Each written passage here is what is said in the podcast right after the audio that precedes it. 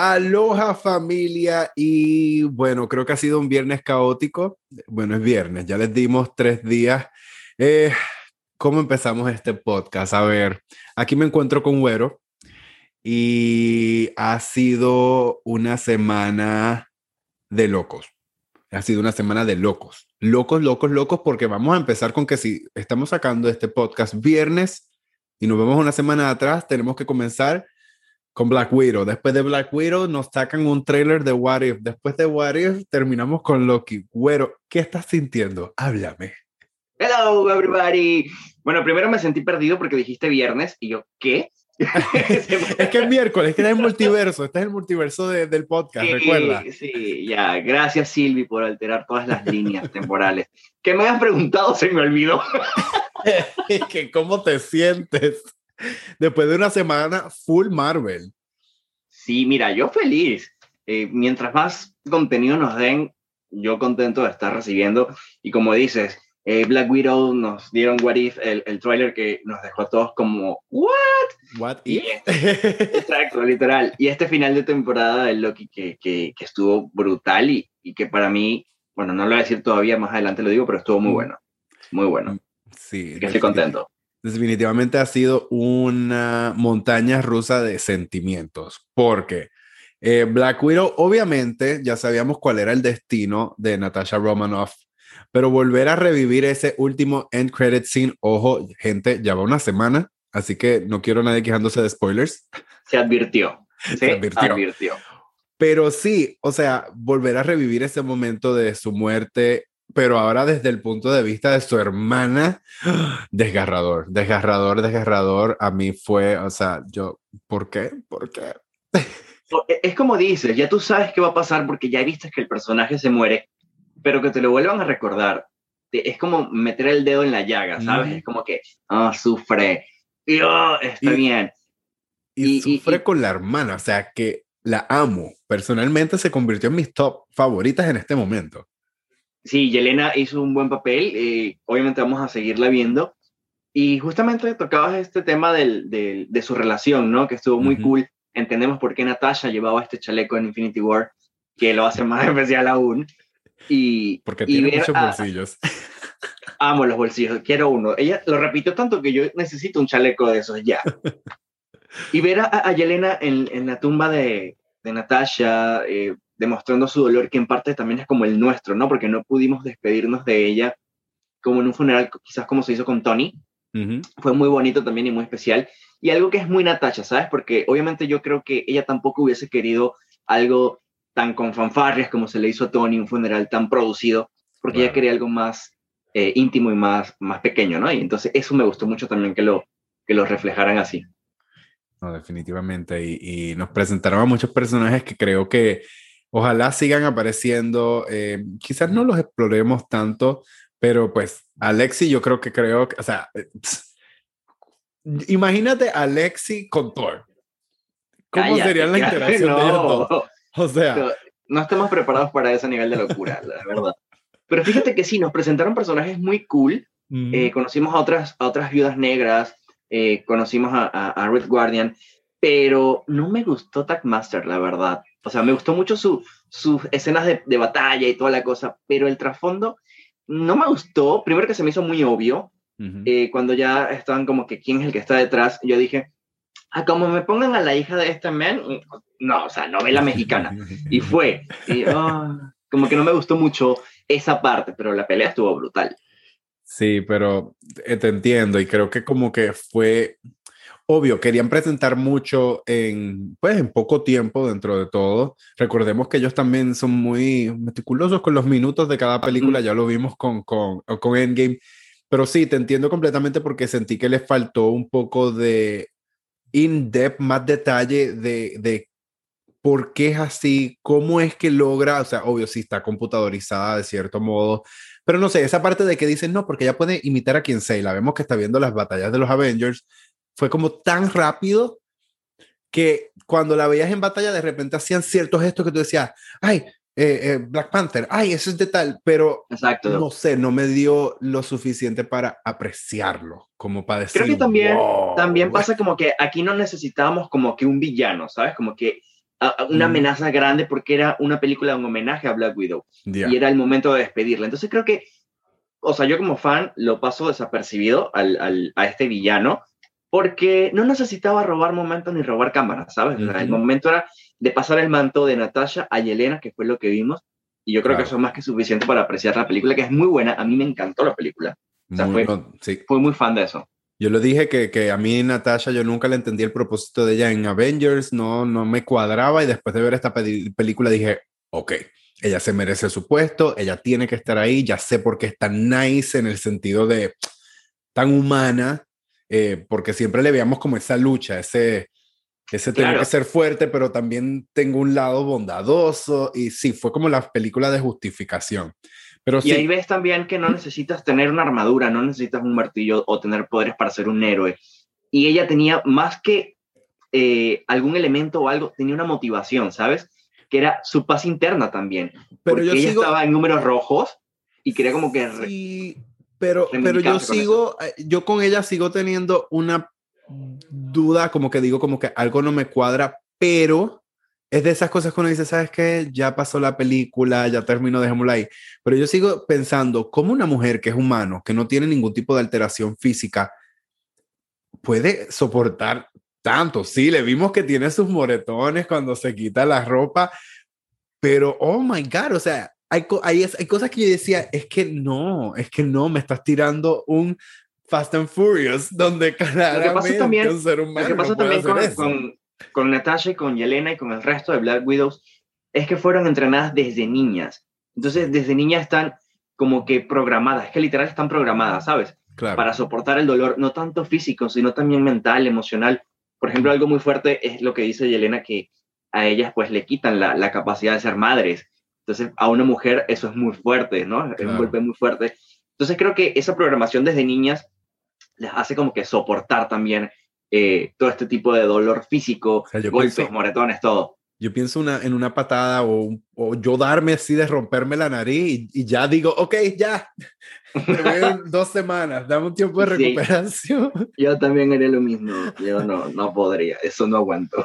Pero bueno, termina Black Widow, lloramos un poco con, con Yelena, nos enamoramos de ella, nos emocionamos. Ay, yo lloré mucho, yo lloré, o sea, no es que la película sea emotiva, ¿no? Pero creo que es el mismo hecho de saber que es la despedida de Scarlett Johansson del MCU. Y empezó yo llorando. Y la veo con su look de pelo rubio y ya llorando. Y yo, y yo más por la parte de Yelena, o sea, todas las escenas que esa niña hablaba de su corazón, de lo que era para ella la familia, o sea, la familia. oh my God, qué mujer, te digo, quedé enamorado. Pero sí, Yelena la presentan, vemos que va a crossover a, a Hawkeye, eh, que viene en Disney Plus el año que viene. El año que viene. Viene un trailer, pero este trailer lo vamos a dejar para más adelante porque siento que hay una cierta conexión. Loki. Pero antes de hablar con Loki, eh, mucha gente que a lo mejor no vio Falcon y el Soldado del Invierno y se toparon con Valentina en esta escena post crédito, no saben quién es. Y, y, me tocó verlo porque decían quién es ella, o sea, qué importancia tiene, y no vieron obviamente, primero iba a salir Falcon, y, eh, perdón, Black Widow y luego Black Widow y después Falcon.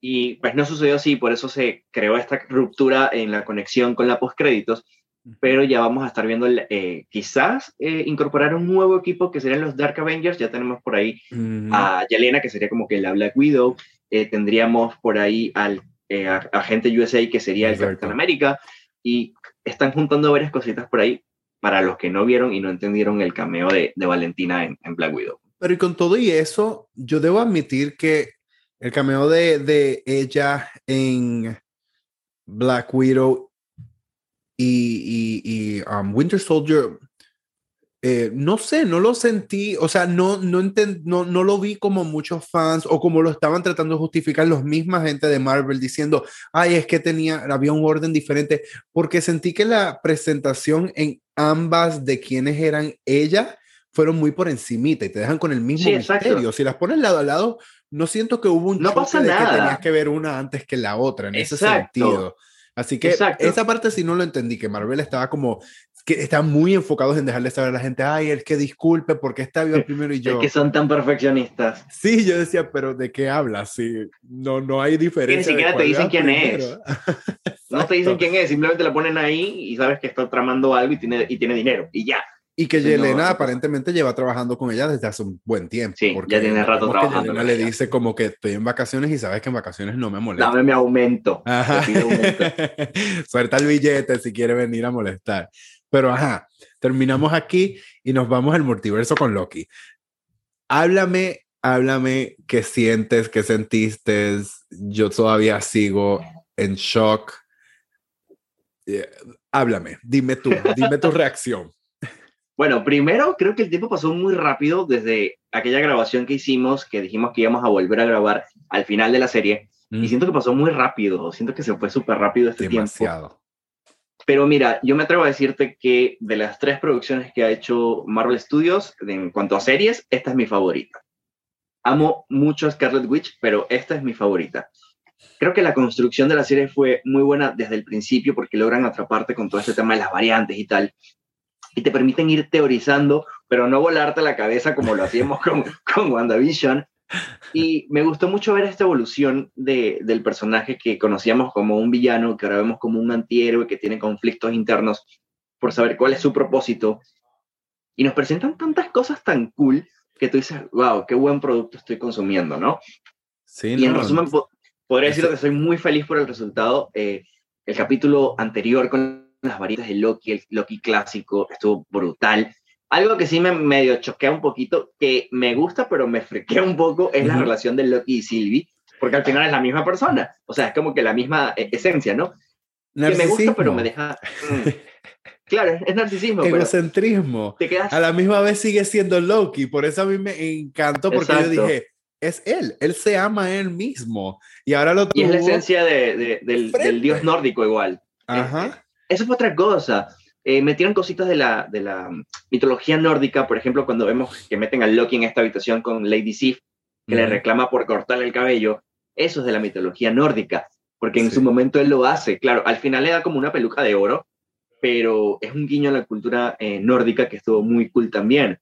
Entonces, me gustó que jugaran mucho con eso. Y. A ver, sé que tú dices que estuviste bien satisfecho con este final. Yo debo admitir, obviamente, conocemos a Marvel, conocemos lo que son cliffhangers, pero vi este capítulo y literalmente, como yo te había mandado por texto, era la foto de Patrick de, de, de Bob Esponja, de SpongeBob, completamente con la boca abierta y esa fue mi reacción en todo momento, porque era entre analizar quién estaba detrás del TVA, su propósito en el TVA, darle a ellos la opción de jodan el multiverso. Ay, bueno, beep, sorry. Dañen el universo. o o eh, eh, tomen el control, de él y dejar que ellos decidieran su, o sea, en este momento les dejaron que ellos tomaran su destino porque él dijo, mi conocimiento llega hasta tal punto estoy así en shock, veo todo, sé que el multiverso va a pasar, so ya tienes como una idea de lo que va a suceder, aunque debo admitir que no pensaba que iba a suceder por parte de, de, de ellos, de los variantes, sino por parte, pues, de Kang. Vamos a hablar la verdad, ese es su nombre. Claro, ya es Kang. Y desde un principio todo fue apuntando hasta Kang y nos fueron dejando como que pistas y cositas por ahí. Pero después de WandaVision, después de WandaVision, uno entró a esta serie así no mires, no toques. yo igual. De hecho, yo eh, en el fondo estaba como que, ¿y si no es? No, sigue tu instinto. Sí es, no, pero ¿y si es efecto me fisto de nuevo? No, estuvo, estuvo heavy eso. Sí, literalmente igual. Yo, yo por eso cuando tú me preguntaste lo de las teorías, yo dije, yo me voy a ir en lo más básico y cliché que podría ser. Y dije, los eternos. Porque los eternos dicen en su trailer, ay, eh, este, nunca nos metimos en nada hasta este momento. Yo dije, ese momento fue este. Este es el momento que abre lo eterno y es muy obvio, y va a ser lo obvio, pero entonces uno no quiere como darle mucha cabeza después de ver WandaVision. Pero sí, sucede esto, me quedo con la boca abierta y sí, abrió el multiverso, pero no te presentan más nada. Estamos acostumbrados de que pasó el snap y te dan algo. Siempre te dan algo, algo que tú dices, ok, lo próximo que continúa está, aquí literalmente no nos dijeron que continúa. Ellos no te dijeron que continúa con What ellos no te dijeron que continúa con eh, Spider-Man, ellos no te dijeron que continúa con los Eternos, literalmente fue, se jodió el multiverso, sorry otra vez. se echó el multiverso. creo que y resuélvanse. ¿Y qué viene ahora? No sabemos. Ustedes se esperan igual que nosotros. Y eso a mí me dejó, o sea, boom, me explotó la cabeza. A mí fíjate que sí me gustó en el sentido de que te están diciendo de qué va a tratar la fase 4. O sea, esta serie te sirvió para explicarte eso. Que de hecho, e, en un par de minutos Kang te lo explica. Te dice quién es él, cómo llegó ahí, de dónde viene, cómo funciona la línea del tiempo. Y ya tú vas a asociar, porque tú como fan sabes que viene. Sabes que viene What If, sabes que viene eh, Doctor Strange y sabes que viene Ant-Man, Quantum Manía, que Kang es el villano. Entonces ya tú empiezas a asociar y lo que hacen es despertarte el, hype sin decirte mucho. A mí me gustó mucho esa estrategia porque obviamente te ponen a teorizar qué es lo que a ellos les encanta y que nosotros sufrimos. Y pueden pasar muchas cosas. Entonces, que te lo dejaran así, es un final abierto, pero concreto de lo que viene. Entonces, para mí está genial. es que también nos malacostumbramos a que todo lo que han sacado últimamente esté paralelo o directo en, una mismo, en un mismo patrón y se nos está olvidando de cómo fue Marvel, digamos, en fase 3, donde tuvimos y fase 2 y fase 1, donde tuvimos muchísimas películas que quizás eh, tenían relaciones, pero no había relaciones hasta Avengers. Entonces creo que desde las últimas películas a estas series hemos tenido tantas historias consecutivas y entrelazadas que nos acostumbramos a que, ah, pues ahora todo va a ser entrelazado y va a haber una continuidad así de paso a paso a paso y no es la realidad. Tenemos a Shang-Chi, tenemos a Shang-Chi que viene pronto, que todavía ni siquiera ha pintado nada, nada, en el mundo de Marvel y claramente va a tener algún tipo de efecto en el futuro. Probablemente esta película ni siquiera toquen un tema sobre el multiverso porque es algo que está sucediendo ya sea antes o después de Loki, pero no sabremos todavía. Y algo también es que eh, antes no teníamos las series, ¿no? Entonces antes tenías que ver como que esperar la película para conectar. Y la serie te da, eh, es un producto tan versátil que te permite conectar tanto con una película que pueda venir o con otra serie o con cualquier otro tipo de proyecto. Entonces eso es lo rico de la versatilidad de este producto, que es como dices que, que no habíamos visto antes y hay que saberlo manejar y administrar el hype porque no sabemos qué va a venir. Obviamente Shang-Chi, ahora que lo dices, a mí se me había borrado de la mente que venía Shang-Chi. Y yo, ah, sí, es, es el próximo, técnicamente es lo próximo de Marvel.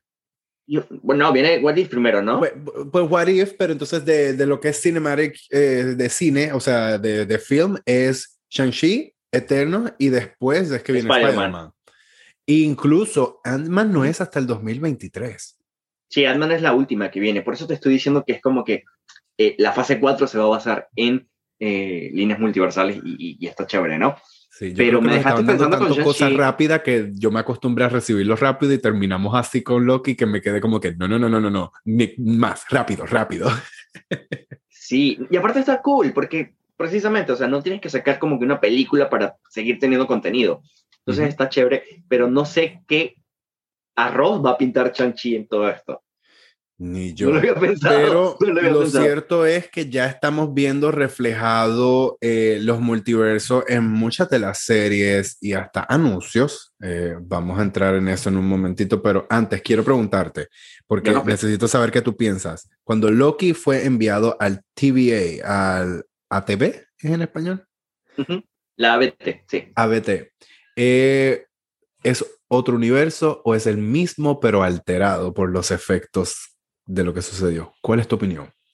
Mi opinión es que Loki se fue a otra línea temporal. Me atrevo a decir que es la línea de nuestro MCU, eh, la línea que ha continuado acá, por dos cosas, dos o más. Bueno, ahí las voy soltando. la primera es que cuando Sylvie lo besa, que lo lanza por el portal, ya se estaba ramificando eh, la línea que estaba alrededor de, la ciudadela, ¿no? Entonces ya tenía como que la posibilidad de caer en otra línea fuera de esta. Lo segundo es que cuando llega esta ABT o esta TVA, está un poco distinta. Él está incluso hasta como despistado de dónde está, ¿no? Porque va hacia el comedor, pero no es un comedor. Hay un reloj raro que no habíamos visto antes. Y él está como que, ¿qué está pasando, no? O sea, obviamente está asustado, está con la emoción al mil, pero su cara también es de confundido. Luego de eso, vamos con, eh, hay una escena de eh, B15 y Morbius, que ella dice, ¿será que él no quiere que hagamos nada y dejemos que se ramifique? O dice él, porque los que conocemos nosotros no saben nada de que Kang es el que está atrás, ni siquiera saben que es un hombre el que está detrás. Entonces, ya ahí tienes otro indicio. El tercero es que no conocen a Loki. Y el cuarto es que obviamente no hay una figura de los... Eh, de los tres... De, los tres eh, guardianes, del tiempo, sino que está una de Kang. Mm, para que Kang hubiese cambiado la línea temporal, tuvo que haber podado la de Loki. Es decir, no existía. Entonces, en teoría, no podría volver a esa. por eso creo que llegó a otra, que sería la que está en nuestro MCU y que nos permitiría tener a este personaje interactuando con otros de nuestra línea temporal, nuestra, como si estuviésemos ahí, ¿no? Pero, pero imagínate que... Bueno, quién sabe, quién sabe. Él pueda salir de ahí, él pueda salir de ahí pueda estar con Strange, que se dice que va a estar en, en, Multiverse of, Madness, eh, Lucky, podría ser una posibilidad. Entonces, por eso yo digo que no está en su misma línea, sino que está en, una línea alterna. Pues yo creo que está en la misma, porque básicamente era cabeza alta, TVA y orden. Así lo, lo asumí yo y lo que pensé fue cuando él le dice a ellos, me matan a mí y vienen miles detrás iguales que yo que van a, volver a tomar control. Siento que cuando eso sucedió y que ella lo mandó, eh, lo mandó a un tiempo de, del TVA normal, pero simplemente pues que están viendo, él está viendo cuáles fueron los efectos de haber tomado Sylvie esa decisión. Pero no sé, vamos a dejar esa parte ahí. Hay que, ver también porque eh, Kang dice que él aisló su línea temporal. Entonces, no quiere decir que el ah. resto de Kangs no existiera y que no existiera una ABT fuera de esa línea. Puede mm, existir. pueden existir varios ATV. claro. Porque, por ejemplo, estos, estos Lokis. ¿Ves? por eso necesito más. Por eso ellos no me pueden dejar sin un episodiecito, un capítulo, un film al final de la serie. Porque ahora muero con dudas. Los Loki que están en el vacío, el, el Cocodriloki, el, el Loki clásico, el Kid Loki, todos, ¿de dónde vienen? No vienen de la misma línea temporal. Vienen de otro lado y por eso las han podado. Entonces, yo tú dices que, hay un, un TVA para cada línea temporal. Obviamente, Mm, yo creía que era un TVA y que los manejaba todos. Porque incluso el mismo TVA de Loki era el mismo TVA de Sylvie. Exacto. O sea, a donde ella llegó. Ay, bueno, toca esperar, gente. Pausa, pausa en esa parte. Muy complicada. Pero.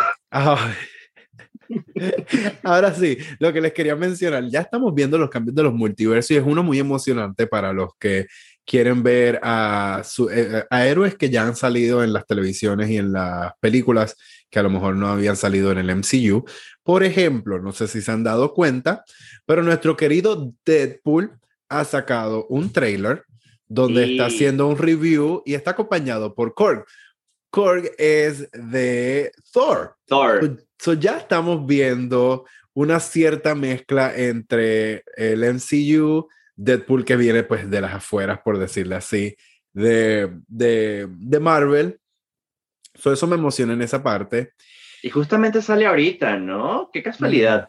Justamente cuando la línea temporal se quiebra. Por eso te digo, o sea, yo creo que ya estamos viendo como los, los cambios que van a venir en general. Em, me urge, me urge. Aparte de eso, tenemos What If, que es esta serie que estrena en agosto 11 y es básicamente qué hubiese sucedido si ciertos acontecimientos de los que vivieron nuestros héroes no hubiesen sucedido o hubiesen sido cambiados de cierto modo. Pero ¿qué pasa?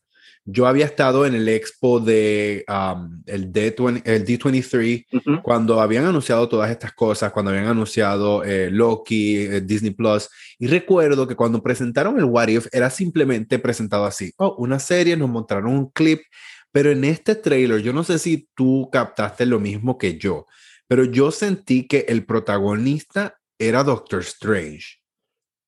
Cuando empieza el trailer, empieza como él de repente como llegando a este otro lugar y sentí que a lo mejor es Doctor Strange llegando a un tipo de multiverso donde están sucediendo estas cosas diferentes a lo que nosotros estábamos acostumbrados a ver y siento que va a estar relacionado muy, muy de cerca a Loki. O sea, como que va a ser una continuidad de, ese, de esas ramas que vimos. ¿Qué opinas? Claro, como hablamos en, en, el primer podcast que grabamos, nuestro tío Kevin dijo que la serie que más va a impactar en el futuro de, del MCU es Loki. De hecho, el director de, de, Doctor Strange dijo que tuvieron que ingeniárselas para que lo que estaban arreglando en la película coincidiera con el desastre que dejó Loki. Entonces, obviamente todo a partir de, Loki. Esta serie de What If creo que simplemente va a ser eh, esas líneas alternas de, de, las ramificaciones que vimos en, al final de Loki y de qué va a pasar. A mí me emociona muchísimo porque vamos a ver a Peggy Carter con el suero del super soldado, vamos a ver a T'Challa como eh, Star-Lord, a Gamora eh, portando la espada de Thanos. Y algo que me emociona mucho es que por ahí viene una pelea entre Spider-Man, Okoye versus Scarlet Witch. Y yo no sé qué va a pasar ahí, pero está muy cool. Ahora, no sé si eso va a tener trascendencia. O sea, no sé si esta serie en específico va a impactar en, en, algo nuevo. O, si simplemente, es una rama, pero que pues tiene su principio, su fin o continuidad de episodios, pero que no estén afectando directamente a lo que vamos a estar nosotros viendo en la fase 4. Es lo mismo. Aunque, aunque Marvel nunca hace nada por hacerlo. O sea, siempre todo tiene un porqué. Y por eso yo prefiero no pensar en nada, la verdad. yo digo, ya sorpréndeme y listo. Pues lo que me dejé sorprender, debo, debo eh, señalar, y estuvo cool. Pero esta serie no sé. No sé. Aparte que vienen zombies también. Vamos a tener más de zombies en, en, en What If. Entonces, Ay, es cierto. No, sí. Bueno, y, y, recordemos que también en Loki como que le dieron un guiño a, a ¿cómo se llama el vampiro? Eh, um, Blade. Uh, no. Um, Morbius. No. Morbius. ¿No? ¿Sí? No, espérate. Sí, por ahí va, creo. Yo creo que sí, creo que es Morbius. Porque recuerdas cuando el TVA dice que aquí hemos visto no sé qué más, ta, ta, ta, ta, y hasta vampiros. Y todo el mundo hizo Morbius, que viene pronto, pero Morbius es de Sony. Con Sony. Sigue siendo Marvel. Toca ver qué va a pasar. Pero Por ahí, sí, hay el, el señor de la gorra también dijo que no descartaba ningún crossover eh, con Sony. Ya vemos que tienen esta relación de que sí, que no, que regrésame lo que toma, lo que te lo presto, que devuélvemelo. Entonces, él dice que no descarta ningún crossover más adelante con, con el, el, universo de, de, Sony. Estaría cool también porque por ahí se viene Blade, que es de, sí va a ser de Marvel. Entonces está cool también. Eso toca ver, toca ver. Ahora, último tema, nos vamos un poco light. Esto es una observación. Ajá. Fase 3 ha terminado con cierto villano, Thanos. Fase 4 comienza presentándonos, pues por decir, tres villanos y hay una cosa en común. El morado. Mm. Tenemos a Thanos, tenemos a Agatha, tenemos a Helmut Simo y tenemos a Kang. Kang. Sí, el morado, está muy presente, muy presente en esta, en esta nueva fase también, ¿no? Eh, no sé si esto lo van a manejar igual por saga, como hicieron con, con la saga del infinito. Estaría cool que esta fuese como que la saga del multiverso, ¿no? La saga del morado. Yo creo que igual Kang va, va, a ser fundamental porque recordemos que él también está presente en los Young Avengers, está presente en varias cositas y creo que Kang va a seguir para rato, para largo, porque igual no hay solamente uno, hay un montón, es el único que sabe que existen otros de él en el multiverso. Entonces, que ellos conocen de él. Exacto, entonces eso Thanos no lo sabía, imagínate. Entonces, quiero saber cómo van a manejar eso y cómo lo van a estirar, porque obviamente no sé si vamos a ver algo de Kang en Doctor Strange, pero obviamente sí lo vamos a ver en Ant-Man, entonces no sé cómo lo van a estirar. Obviamente nos van a ir introduciendo otro tipo de, villanitos por ahí, quizás Pesadilla en Doctor Strange, el villano de, de, Shang-Chi, los Eternos no sé contra quién van a pelear. Spider-Man ya se confirmó que viene Doctor Octopus. Spider-Man yo prefiero también no pensar de nada. No, sí, Spider-Man no sé qué pensar. Porque, ¿Viste la filtración de los trajes? Sí, y, entonces, o sea, hay como 15 trajes. Aparte de eso, eh, Doctor Octopus se le salió en una entrevista que iba a, a, salir en la película. Sí. Lo quieren matar en Marvel. pero... Él lo habían confirmado por debajo de la mesa y vino el de Bocón y dijo que sí. Y de repente, últimamente, eh, o últimamente no, hace poco salió una noticia que esta es la última película de Tom Holland como Spider-Man. En teoría, en teoría. Pero también salió hace poco eh, que Marvel dijo que ya no iba a hacer como que más contratos largos, iba a buscar a los personajes, a los mm. actores, de acuerdo a lo que necesitara. Porque, por ejemplo, eh, los seis principales tenían contratos largos y no precisamente aparecían todos los años en producciones. Claro. Entonces dijo que como que iba a ser así de, de a poquito. Yo no creo que dejen ir a Tom Holland. La verdad, no apenas empezó y, y, creo que, o sea, quizás no es el, el Spider-Man favorito de todo el mundo, pero sí ha sido el Spider-Man más entretenido de ver. ¿Cuál es tu favorito de los tres? Debo admitir que esto, sí. Aunque, aunque, em, nombres malísimos, ayúdame aquí. El segundo Spider-Man. Andrew Garfield. Andrew esa escena de cuando se muere. Um, Gwen. Oh, Cállate los nunca la voy a superar. Poco, o sea, tan cerca y tan lejos. Y solo esa escena me demostró a mí que él es un excelente actor. Ya llorar. Excelente actor. O sea, qué tronco de escena. Yo creo que eso y lo comparo con, con, con Tom Holland despidiéndose de, de, de Stark, sigo pensando que este niño se la comió, o sea, esa escena de la realización de que estuvo tan cerca y no pudo, o sea, oh my God, no. Es frustrante, para nosotros como espectadores también es frustrante eso. Claro. Ahora, los tres son, son muy buenos. Sí, los tres son buenísimos. Y, y, cada una uno le da una personalidad diferente. Yo siento que cada Spider-Man ha tenido como, o sea, tenemos a este que es súper cómico y ay, chisi. Teníamos el primero que era más dark, era como que este chico acomplejado, pero que de repente pues encontró ese lado pues más seguro de sí mismo, pero con todo y eso sigue siendo muy awkward. Y después teníamos a Andrew que pues fue, fue como más neutral o sea, si los pusiéramos... Incluso fue más extrovertido, fue más extrovertido porque en, Toby era como muy introvertido siempre, ¿no? Era como muy tímido, era el Peter Parker de, de, era como un los lentes y la cosa. Exacto. Entonces tenemos a Andrew que es como más boy, perdón, eh, pero es más, es más como, ese, como, ese, como esa vibra, ¿no? Y luego tenemos a Tom, que es el más teenager, es, como que el más joven, el más jovial, el más em, carismático de los tres también que te permite aprovechar los tres cualquiera. Con el Didi, porque no se calla. Y sí,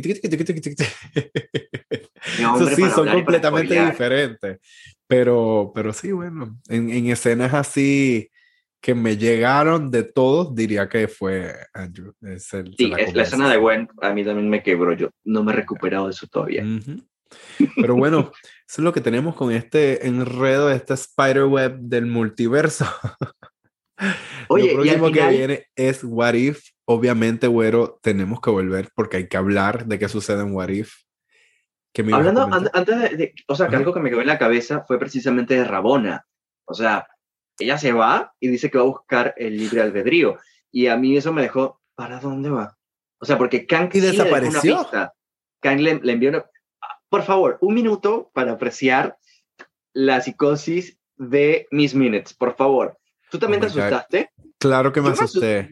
claro que me asusté. O sea, no, y tanto que hablábamos todo, o sea, y mucha gente y en las redes sociales que todo el mundo decía, ella es la villana, ya la villana, y de repente sale así de la nada, qué susto. y de ahí para adelante no la volví a ver igual. No, Ahora la veo y es como. A mí me da miedo. Yo, no me des la hora, por favor. Sí, tranquila, tranquila, yo llego a la hora que sea. Fíjate que Miss Smith fue un personaje también muy cool que lo empezamos a ver como una mascota literal de la ABT, ¿no? Y al final te, te da como que revela su verdadera eh, personalidad, que es esta loca psicópata que te hace asustarte, a pesar de que es un reloj animado. Pero Rabona sí me dejó pensando, porque sabemos que en los cómics ella es, ella es novia de Kang, pero ella se está yendo a un lugar al que Kang le envía, o sea, el Kang que está en la, en la ciudadela. ¿A dónde? No sé, pero Miss Minute le da como que las coordenadas de dónde tiene que ir. Toca esperar. No me acuerdo de ella. Bienvenido a la parte divertida de Marvel, la espera. Ah. no, y que de repente dijeron en estos días que eh, eh, Thor, Love and Thunder no está destinada a que, eh, ¿cómo fue que dije que dijeron que que es una película que es completamente sin sentido, que es simplemente como Thor. y yo. Es Taika Waititi, o sea. Y yo, no, más vale que hayan relaciones a todo lo que tengo de preguntas todavía sin contestar. No me vas a tirar una película así porque sí. Aparte que en Thor es, vamos a ver la penúltima aparición de los Guardianes de la Galaxia, porque ellos ya van hacia su tercera película que va a ser la última, eso sí está confirmado. Entonces no creo que sea sin sentido. Que sea loca, descabellada como Ragnarok, sí, pero sin sentido no creo. Sí. No creo que sea. Aparte es el inicio de la nueva Thor también, Jane Foster. Es completamente cierto. Y después viene la serie de She-Hulk. Sí, oye, y... aparte que la actriz que va a ser a She-Hulk, se me fue el nombre, pero la amo cuando mm. hizo Orphan Black. O sea, qué brutal esa actriz, me encanta. esto, esto apenas, no es el nombre.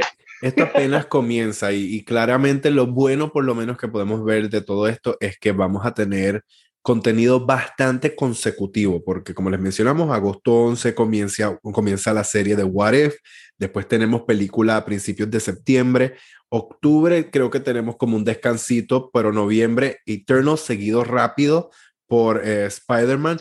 y ojo, hay muchas series que no le han puesto fechas, que podrían sorprendernos y decirnos, tienen esto en enero o, o, en octubre, aunque dudo mucho que octubre se convierta en algo Marvel. No, no, pero creo quién que, sabe.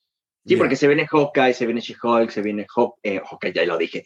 Eh, Hawkeye, y viene Hawkeye. Eh, se viene Caballero Luna, no sé cómo es en inglés, se me fue. Ah, viene Miss Marvel. Miss Marvel. Después viene la película de, después viene la película de los Marvels. O sea, vienen muchas cosas que todavía no tienen fechas, así que toca esperar. Por el momento, esto es lo que tenemos. Agosto 11 nos volvemos a reunir. Invasión secreta también que va a estar Emilia Clark. que vamos a tener algo de Skrulls por ahí. Sí. No, no, viene, no, me parezco, vuelvo y te digo, como te dije la otra vez, me parezco el, el, el, de, ¿cómo era? The Office, no sé, que tiene así la pared llena de cosas y está así tratando de explicarla. así me siento cada vez que sale algo de Marvel. Pero bueno, llegamos al fin de, este, de esta serie.